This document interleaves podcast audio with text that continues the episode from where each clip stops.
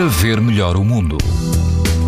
As temperaturas descem um pouco, mas todo o país continua a apresentar risco muito alto de exposição à radiação ultravioleta. Se estiver perto do Porto, na praia Mar e Sol, em Vila de Conde, os cuidados de exposição ao sol mantêm-se, pois o índice UV é muito alto, a água do mar ronda os 21 graus e o vento é moderado. Na linha do Estoril, na praia da Poça, a água do mar está mais quente, chega aos 23 graus, não há vento e o risco de exposição aos raios UV é muito alto. O Algarve também apresenta risco muito alto de exposição à radiação ultravioleta.